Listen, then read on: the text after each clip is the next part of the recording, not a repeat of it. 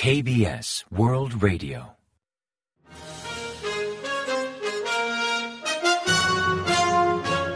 Informativo de KBS World Radio. Bienvenidos un día más al informativo de KBS World Radio. Les habla Javier Castañeda y tras el saludo les avanzamos los principales titulares del día 29 de noviembre. Gobierno aprueba una orden para obligar a los camioneros a volver al trabajo.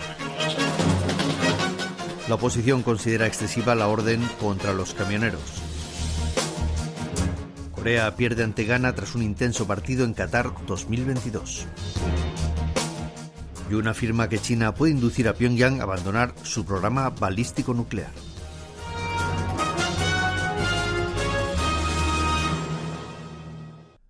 Tras el avance titulares les ofrecemos las noticias.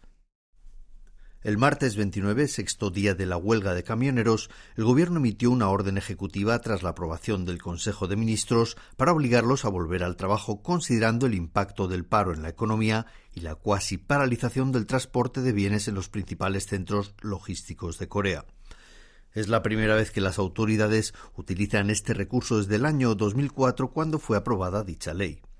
Al frente del Consejo de Ministros, el presidente Yoon Suk-yeol aludió a las pérdidas generadas por la huelga de transportistas y al posible colapso de actividades industriales, asegurando que pronto podrían afectar a la vida de los ciudadanos.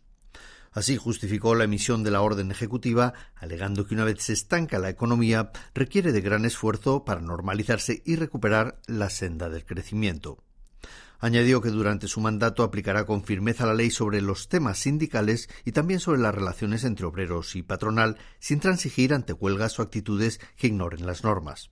La actual ley contempla la aprobación de una orden ejecutiva que obligue a los trabajadores en huelga a volver al trabajo, mientras aquellos que se nieguen podrán ser sancionados con multas o hasta penas de cárcel.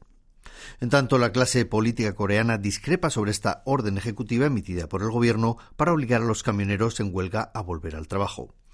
El oficialista Poder del Pueblo calificó la medida de inevitable considerando las graves repercusiones de la inactividad de los transportistas en la economía nacional, mientras que el principal opositor de Minju criticó al gobierno por emitir una orden que tildó de excesiva sin sentarse a negociar con el gremio de camioneros, criticando que el gobierno debería actuar como mediador y no incitar al conflicto.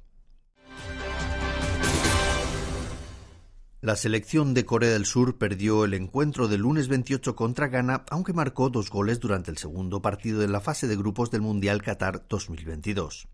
El equipo de Paulo Bento sucumbió por tres goles a dos ante el de Otto Addo, entrenador del país africano. En el primer tiempo, Mohamed Selisu y Mohamed Kudusu dieron prioridad a Ghana, marcando en el minuto 24 y 34 respectivamente, mientras que Corea del Sur cerró la primera parte sin anotar. En el segundo tiempo, Corea intentó remontar y el delantero surcoreano Cho Kyu-song firmó dos goles seguidos a los 13 y 16 minutos. Pero pese al esfuerzo del goleador Cho, un nuevo tanto de Kudusu terminó definiendo el partido a favor de Ghana. Corea del Sur se estrenó en Qatar 2022 con un empate contra Uruguay, por tanto necesita vencer a Portugal para pasar a octavos de final.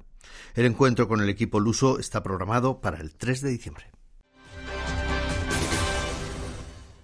El presidente Yoon Suk-yeol considera que China tiene la capacidad y también la responsabilidad de usar su influencia sobre Corea del Norte para que deje de fabricar armas. Así lo expresó el mandatario surcoreano el martes 29 durante una entrevista con la agencia Reuters al comentar los reiterados ensayos balísticos de Pyongyang y la posibilidad de un séptimo ensayo nuclear. En cuanto al reciente lanzamiento de un misil intercontinental norcoreano y su efecto en la seguridad de la península coreana y del nordeste asiático, Yun aseguró que inducir a Corea del Norte a la desnuclearización también tendrá beneficios para China. La declaración del presidente de Corea del Sur está alineada con la petición que hizo a Beijing durante la cumbre del G20 en Bali, donde solicitó a Xi Jinping un papel más activo y constructivo por parte de China, en primer lugar como país vecino, pero también como miembro permanente del Consejo de Seguridad de la ONU. El 29 de noviembre de 2019, tras lanzar un misil balístico intercontinental Hwasong 15, Corea del Norte anunció haber completado con éxito su fuerza nuclear y el martes 29, exactamente cinco años después, el régimen de Pyongyang presumió de sus recientes logros militares. El diario Rodón, el boletín oficial del Partido de los Trabajadores, destacó que Corea del Norte se enorgullece de poseer armas desarrolladas con tecnología 100% nacional para apuntar a quienes intentan vulnerar su dignidad y su autonomía. En particular aludió al reciente misil intercontinental Hwasong 17 recientemente lanzado y afirmó que es fruto de los esfuerzos de la República por sobrevivir de modo autosuficiente. En cuanto al ejército, Corea del Norte autoelogió su fuerza militar, recordando que todos los equipos con los que cuenta son de primer nivel.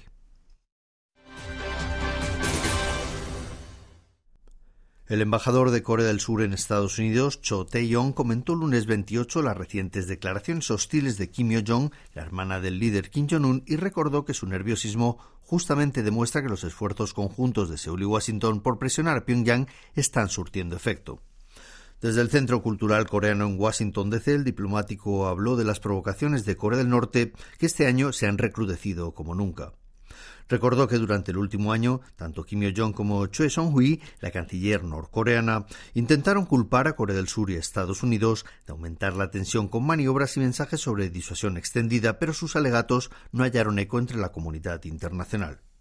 Enfatizó que en lo que va de 2022, Corea del Norte ha lanzado 63 misiles, más del doble de los 25 que probó en 2019, a su vez el récord previo, además de realizar operaciones militares convencionales y maniobras con aviones caza, agravando la inseguridad en la zona.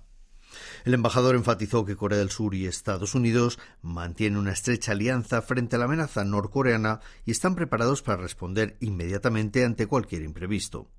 En este sentido, destacó las consultas entre ambos países sobre disuasión extendida o las acciones conjuntas contra las actividades ilícitas que Pyongyang en el espacio cibernético de cara a obtener fondos para financiar su programa balístico nuclear.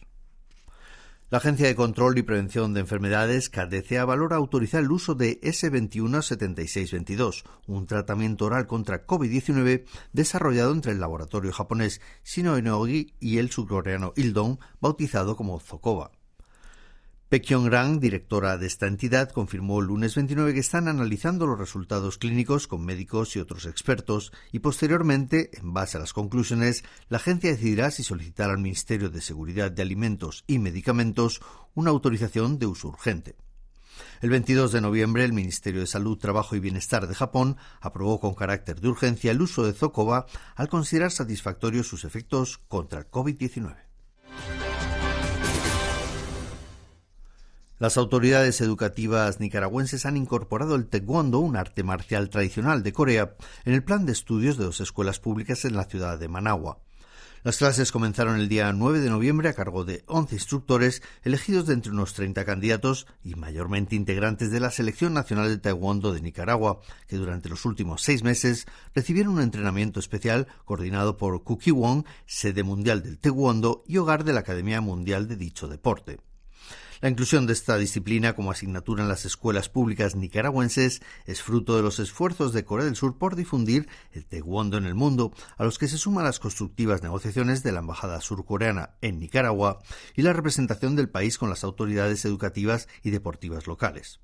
Se prevé que para 2023 otras nueve escuelas nicaragüenses también incluirán el taekwondo en su plan de estudios. Y ahora pasamos a ofrecerles el pronóstico del tiempo. Para el miércoles 30 se espera un día gélido con un drástico descenso de las temperaturas que bajarán entre 15 y 20 unidades respecto al martes, mientras que en la zona central y el sur del país el mercurio se mantendrá bajo cero. Tan repentino frío se atribuye al anticiclón continental que llegará a la península coreana en la noche del martes, repleto de corrientes de aire polar a menos 30 grados centígrados.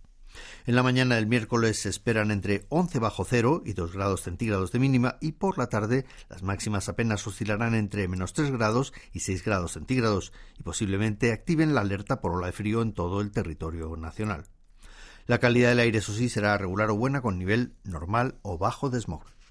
Y a continuación comentamos los resultados del parqué. El índice general de la bolsa surcoreana, el Kospi, subió el martes 29 en 1,04% respecto al lunes hasta cerrar la jornada en 2.433,39 puntos.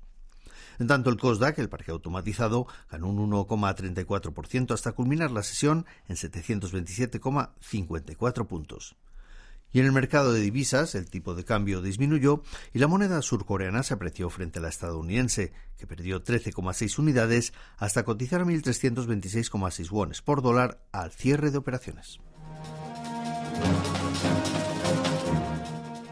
Y hasta aquí el informativo de hoy. Gracias por acompañarnos y sigan en la sintonía de KBS World Radio.